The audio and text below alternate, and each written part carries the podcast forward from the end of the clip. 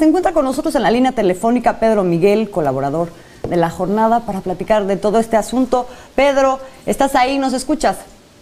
Azul, perfectamente. Buenas noches. Buenas noches para ti, para Juan y para el auditorio. Muy buenas, noches. Pedro. Pues comentar contigo qué piensas de todo lo que hemos estado viendo desde la noche de ayer el posicionamiento del presidente, el contexto en el que esto se está dando y también qué piensas de quienes equiparan el video que ayer vimos con el video que está relacionado con el caso Lozoya.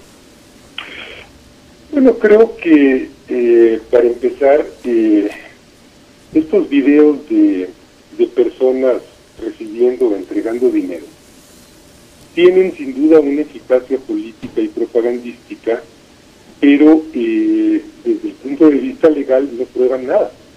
Eh, ni en el caso de, este más reciente de, David León y Pío López Obrador, ni en el anterior, eh, en el que se ve a, Gutiérrez Vadillo, secretario particular ahora del gobernador Domínguez, recibiendo dinero de Rafael Carabeo en una oficina del Senado. y nos podemos remontar, por ejemplo, a los 5 millones de pesos en efectivo que le encuentran a un trabajador de Javier Duarte en enero de 2012 en el aeropuerto de Toluca, o a René de Jarano y a Carlos Ahumada. Eh, yo creo que hay que tener muy claro una cosa, eh, el manejo de efectivo no es delito, en ninguna suma, ¿eh? Y eh, creo que también es muy importante ver que en en estos videos, vengan de donde vengan, pues generalmente hay intenciones de eh, impactar en la opinión pública. Yo no dudaría que el video de, de Gutiérrez Vadillo y Carabeo lo haya eh, filtrado Baltasar Garzón, que pues, es un tipo de una habilidad terrible, ¿no? Eh, sabemos cómo fue la historia de Bejarano, pues fue una fabricación de de, Diego Fernández de Ceballos y de Salinas de Gortari, eh, el caso de la cadena eh, Veracruz, ¿no? que también resultó que era tan fabricado que salieron secuelas de la película, ¿no? Eh, y ahora en este caso David Romero y ¿Qué tienen en común todos los anteriores? Pues que todos han salido exonerados y libres, porque no hay delito. Eh, es un indicio de que podría haberse cometido un delito, pero eh, lo cierto es que hasta Bejarano fue exonerado, porque eh, manejar dinero en efectivo es legal, pues, pero hay, fíjense ustedes, eh, una, una, una satanización de manejar el dinero en efectivo. Es una satanización de clase, para empezar. Es decir, manejar dinero en efectivo es de albañil.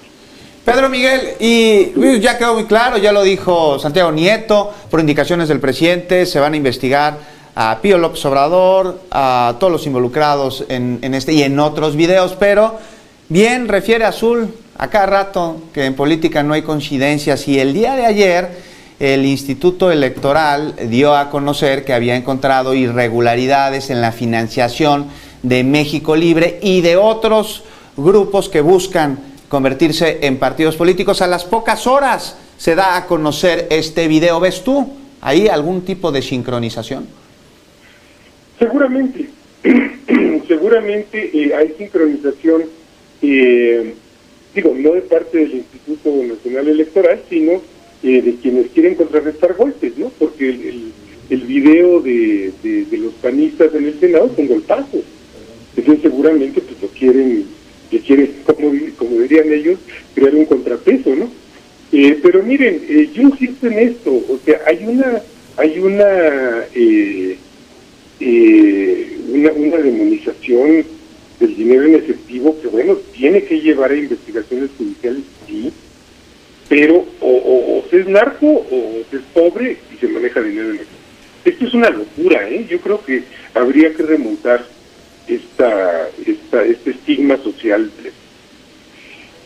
Y por otro lado, con respecto al INE, me parece que la legislación está mal y que el INE no debería estar investigando dineros, que eso lo debería hacer la Fiscalía General de la República, la Unidad de Inteligencia Financiera, la Secretaría de la Función Pública, en fin, me parece que poner al INE en condición de detective financiero eh, es un error legal, eso, es una falla, porque porque además siempre falla el INE. Es decir, en, 2012, era el IFE, pues le pasaron por las narices cuántos cientos de millones de pesos que ahora demostradamente, dicho por Lozoya, eran para la campaña de Enrique Peña Nieto.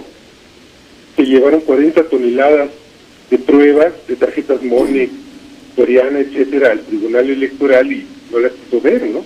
Esto no debiera ser facultad de los órganos electorales, me parece a mí. Bueno, y en, cuanto a los videos que estábamos comentando, Pedro Miguel, eh, defiendes tú la presunción de inocencia, pero habría que esperar a ver qué pasa después con las investigaciones. ¿Qué estarías esperando de eso? Azul, en todos los casos, ¿eh? Trátese de, David León López Obrador, trátese de Gutiérrez Vadillo Domínguez Carabeo, trátese de quien sea. Claro, defiendo la presunción de inocencia porque manejar efectivo no es delito. Eh, creo que eh, se debe investigar, pues sí, porque, hay un indicio de que podría haber una situación delictiva. Eh, y en el caso de, Chiapas, de, de, de López Obrador, podría irse a, encontrar un delito electoral, ¿no? En manejo de fondos electorales, veto a saber qué se podría encontrar en el caso de, de del Senado, si es electoral, si es patrimonial, si es corrupción pura, o bien si no es nada. Importantísimo aclararlo, Pedro Miguel, para que no se pierda la legitimidad de este gobierno. Y pues estamos hablando de un hermano de presidente, lo que nos remonta a experiencias terriblemente traumáticas en nuestro país.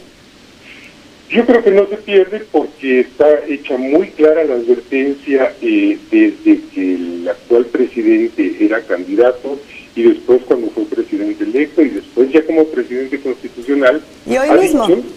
y hoy mismo ha dicho que él no va a defender a sus familiares, que se investigue y bueno, hay un, hay un hecho concreto. La Fiscalía es independiente de la presidencia desde inicios de este sexenio y por lo tanto el presidente no tiene ninguna atribución sobre lo que haga o deje de hacer la Fiscalía. ¿no? Esto creo que es importante. Otros temas, eh, Pedro Miguel, que comentar que han estado sucediendo estos días. Uno tiene que ver con la sanción que eh, la Secretaría de la Función Pública le pone a la revista Nexos, o bueno, a la editorial, y que ha generado toda una polémica entre que si es una cuestión de censura, es una cuestión de sancionar un, tema de, pues de estar escondiendo, digamos, esto tenía que ver la falsificación eh, del documento, era un comprobante del Infonavit, que tenía que ver con la deuda en las aportaciones patronales. ¿Cuál es tu opinión sobre ese tema? Que, qué bueno que esto ocurre eh, ahora, eh, porque ya tenemos precedentes de empresas inhabilitadas, dos de las cuales están vinculadas a personajes muy cercanos a la cuarta transformación.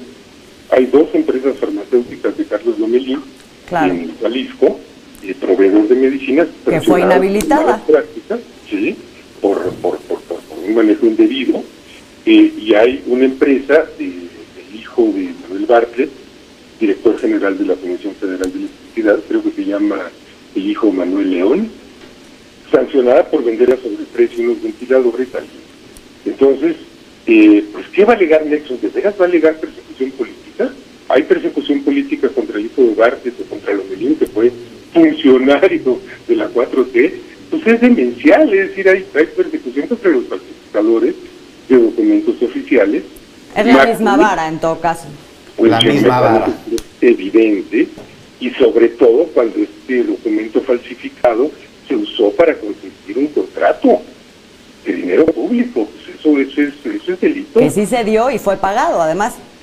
Así es, así es. Entonces, eh, pues yo creo que la razón del enojo no está en, esta sanción, sino está en otro lado, está en el hecho de que en el sexenio anterior eh, Nexos recibió 85 millones de pesos eh, en contratos de publicidad, que grosso modo equivalen